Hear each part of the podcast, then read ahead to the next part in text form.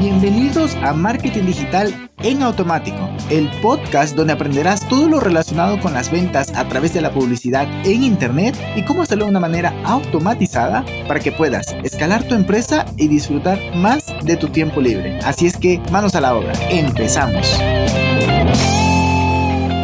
¿Qué tal mi amigo? Muy, muy, muy buen lunes. Hoy vamos a hablar de cómo establecer una estrategia de marketing digital. Sé que esto puede llegar a ser algo complicado, algo que digas, ¿por dónde empiezo? ¿Cuál es el primer paso? Y pues tranquilo, tranquilo, estamos lunes, no hay que agobiarse.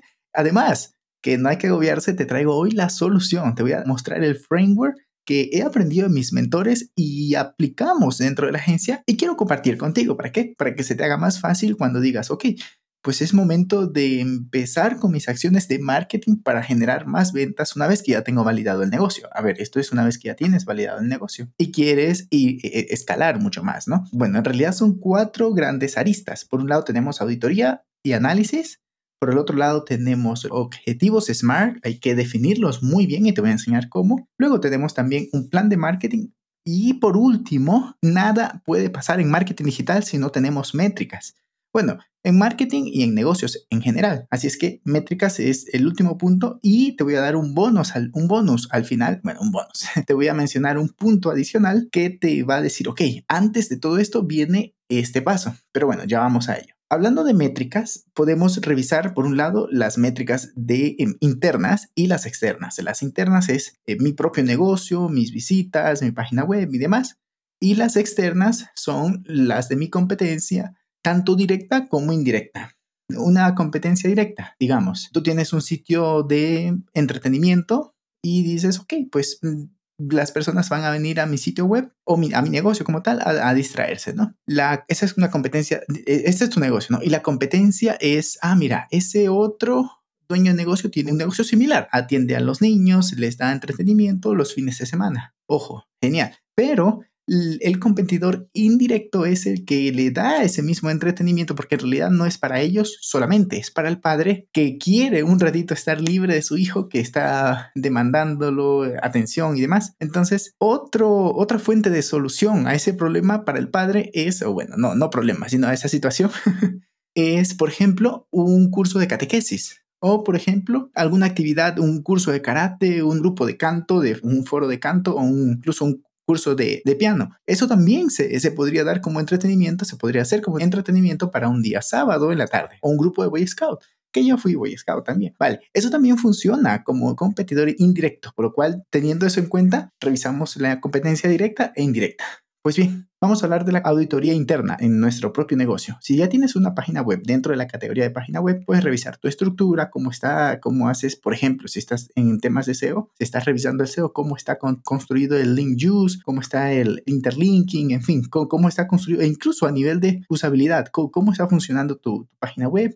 Lo puedes revisar también en Google Analytics, cuál es el behavior de las personas dentro de tu página. Esto lo puedes ver dentro de Google Analytics, por lo cual recomiendo que siempre, siempre tengas activo esta funcionalidad que es gratuita y que te da un montón de ideas. Es más, voy a anotármelo ahorita, o creo que ya hice un episodio de podcast, y ya lo hice, pero voy a anotármelo para profundizarte un poco más en Google Analytics. Bien, entonces, una vez que ya tenemos eso, también puedes revisar el contenido, cómo está funcionando, qué tipo de contenido haces, cuántas publicaciones haces, ¿no? También, palabras claves, puedes revisarlo en Google Search Console, cuáles son las palabras que te están posicionando en tu mercado, ¿no? Cuáles son las más relevantes o que Google toma en consideración de tu página, que dice, esta página me está dando información de valor para mis usuarios, por lo cual la voy a destacar. ¿Cuántas visitas tienes? Información geográfica. Digamos que tú eres un abogado y eres especializado en, en asuntos legales en tu región incluso, ¿no? Entonces dice, ah, mira, pero estoy recibiendo más visitas de España y yo estoy en México, por ejemplo, y estoy recibiendo más visitas. ¿Qué podría hacer? Porque tengo ahí un potencial, me están llegando mucho tráfico, muchas personas desde allá y no estoy haciendo nada con eso. Entonces, cuando nos contratan nosotros como agencia para ayudarles en sus acciones de marketing, no necesariamente es enseguida encender los anuncios, no, es una locura. Tienes que revisar, ok, ¿qué estamos haciendo en términos de de anuncios, pero también de backend. O sea, antes de eso, ¿Qué, está pasando con el público? ¿Qué público estás atrayendo? Por lo cual esta pregunta es clave, porque digamos que estás recibiendo mucho tráfico de España y tú no sabes cómo gestionar eso, tienes varias opciones que se me ocurren ahorita. Digamos que eres abogado y no sabes cómo funcionan las leyes allá. Ok, te puedes informar y tardar, no sé, ocho meses, seis meses, dependiendo del enfoque, un mes, dependiendo del enfoque y del sector o, en fin, todas las, las variables que podrían tener este, e, e, este caso, y empezar a atender a ese público. Digamos que es un porcentaje alto, ¿no? De 40, 50%, 30% de las visitas a tu página. Entonces es momento de monetizar ese punto a favor.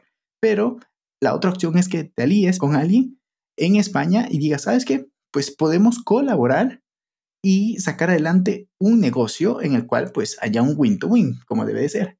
Ahí está la información. Ah, mira, el cliente me contrató para que le ayude con su marketing, con su, con su, o, tú mismo, te lo, te lo estás haciendo para ti. Entonces, esta pregunta te va a ayudar muchísimo, ¿no? En fin, es que podría hablar muchísimo con respecto a esto, pero creo que lo tienes muy claro. Otra cosa más que puedes, puedes revisar en, la categoría de web, las URLs más visitadas. Ah, mira, me, me buscan más, porque sigo con el ejemplo del abogado me buscan más por problemas de separación de bienes. Ah, listo, entonces debo, ya que me están tomando mucho en cuenta eso, puedo profundizar mucho más en ello e incluso hacer una estrategia de link use para fortalecer más todo el SEO de mi página. Muy, muy, muy interesante echarle un vistazo a esto. Lo miras en Google Search Console. Luego, procedencia al tráfico, tal como te decía, ¿no? Ah, pero esto, esto es incluso un poquito más más específico es, ah, mira, me está viniendo desde Google, me está viniendo desde redes sociales, el email me está funcionando más, me están refiriendo desde otra página, backlink. Entonces, todo este tipo de cositas te van a, permitir, por un lado, hacer una buena auditoría, un análisis de tu situación actual, pero es que incluso empezamos por aquí porque si em, eh, comenzamos a hacer eh, acciones de marketing en tres meses, ya podemos contrastar los cambios que ha tenido tu web.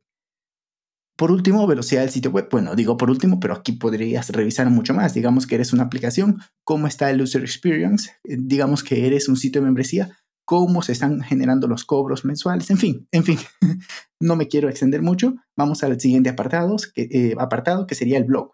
¿Qué vas a revisar? Ah, mira, ¿cuál es el último post? ¿Cómo está funcionando? Las palabras claves. ¿Cuántos enlaces internos, externos? Eh, e incluso si lo estás poniendo en, no follow, en fin, o cuántos te están refiriendo, si lo estás compartiendo en redes, cómo está ese el social share, en fin, todo este tipo de cositas. Vamos a la siguiente categoría, que es newsletter. ¿Qué, qué, qué está pasando allí? Los emails, los números de envíos que estoy haciendo mes a mes, ¿cómo va? ¿Cuántos suscriptores nuevos estoy ganando con respecto al anterior, es decir, un ratio de crecimiento, el número de contactos, el open rate, el click rate, el, en fin, todos estos términos. El click to rate significa los clics que le dan a los, a los links dentro de los emails y el open rate son el porcentaje de apertura de tus emails. Luego el non-subscriber rate, es decir, las personas que se dan de baja. Y por último el bounce rate, es decir, el porcentaje de rebote de emails, porque lo, lo dejaron mal. Lo cual esto es muy, muy importante que en tu gestor de email, ya sea MailChimp, ActiveCampaign, MailRelate, BlueSend, lo que sea, ¿no? Que lo revises y que hagas una limpieza periódica, porque esto es negativo si tienes mucha tasa de bounce rate. Seguimos. Otra categoría, social media. ¿Qué podrías revisar allí? ¿Qué redes sociales utilizas? Eh, ¿cuál, ¿Cuál es la frecuencia? ¿Cuántos seguidores tienes? ¿La interacción que estás teniendo? ¿Cuál contenido funciona más? El tráfico que te está... Primero el alcance, el reach de cada publicación y, ver cuál funciona más. Pero este, cuál te genera nuevos seguidores. Eso las redes sociales te, te, lo dan como métrica. También puedes usar Metricool o alguna otra herramienta y, y y demás cuáles están llevando tráfico a la web, en qué contenido, como te decía, es el que funciona y el que no. Y, por ejemplo, en Instagram puedes revisar cuántas personas dan clic en ese link, pero si lo pones con UTM, pues lo puedes tener, o si tienes la versión de pago de Linktree, lo puedes tener allí en esa plataforma, o como te decía, si lo pones con UTM, lo puedes tener en Google Analytics. ¿Qué más? Puedes revisar los anuncios como auditoría propia, ¿no? Es qué está pasando con mi inversión, con mis anuncios en Google Ads, si lo estás haciendo, o en Facebook Ads, o incluso en Sales Navigator de LinkedIn. ¿Cómo están las cosas? ¿Cómo están las visitas? ¿Cuál es el alcance? En fin, esto es toda una auditoría. ¿Cómo está el Open Rate? ¿Cuál es mi etapa de awareness? ¿Cómo está funcionando? En mi top of the funnel, ¿cuál es el presupuesto que estoy invirtiendo allá? Una locura de datos que necesitas levantar antes de hacer acciones de marketing y, o si estás tomando un nuevo cliente, esta información debes saberla, ¿no? Luego, y para cerrar este apartado que se está extendiendo, pero sé que te está valiendo, de que se está sirviendo mucho esta información, así es que pon atención. Seguimos, acciones. ¿Qué acciones en específico ha hecho tu cliente, tu posible cliente o cliente ya de plano, o tú, eh, con respecto, por ejemplo, a una sinergia? ¿Colaboraste con algún otro influencer? ¿Tú eres influencer? Em, ¿O hiciste de pronto alguna acción offline que te va a potenciar en el online? En fin, o algo de blogging o incluso enlaces pagados. Sabes que yo puse un enlace en Force para que me hicieran eso, no pagué por un enlace para que me hiciera backlink y me diera autoridad.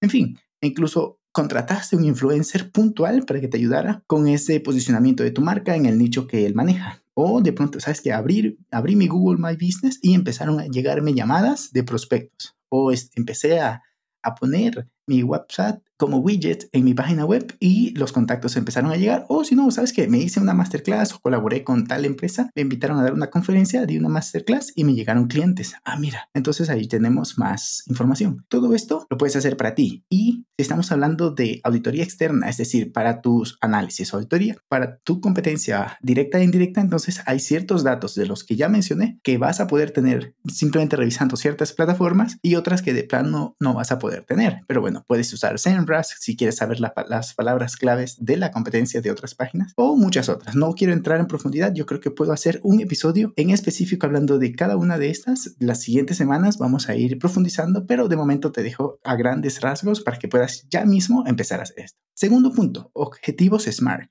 ¿Qué tenemos que hacer? Bueno, ya los conocemos, son famosísimos, deben ser específicos, medibles, logrables, pero bueno, en, inglés es mm, achievable por eso es la A de Achievable, que significa lograble, luego relevante y luego acortado en el tiempo. Una vez que tu meta tiene todas estas características, como por ejemplo, vamos a aumentar el open rate de nuestra lista de email en un 25% para los próximos tres meses, por ejemplo. Es específico, es medible. Puedes ver si quieres subir a 25%. Ojo, que de media debe estar en 30, ¿no? Es un, es un buen open rate. Y digamos que estás en 5. Ok, vas a subirlo a 25 en los próximos tres meses, por lo cual debes, debes dividirlo para que el primer mes haya subido, por ejemplo, un 7%. Digamos, el siguiente mes puedes poner otro porcentaje hasta que llegas al tercer mes y cumples tu meta. Pero, ¿es relevante esto para el negocio? Sí, entonces ahí también deberías poner, que por cierto, lo pasé por alto. El relevante sería, por ejemplo, llegar eh, en esto de esta métrica de Open Rate, ¿no? De, de email, para poder vender más a través de email marketing. Así es como ves si es relevante, ¿no? Porque ¿qué te va a traer esa acción? O más bien, que cumplas esa meta.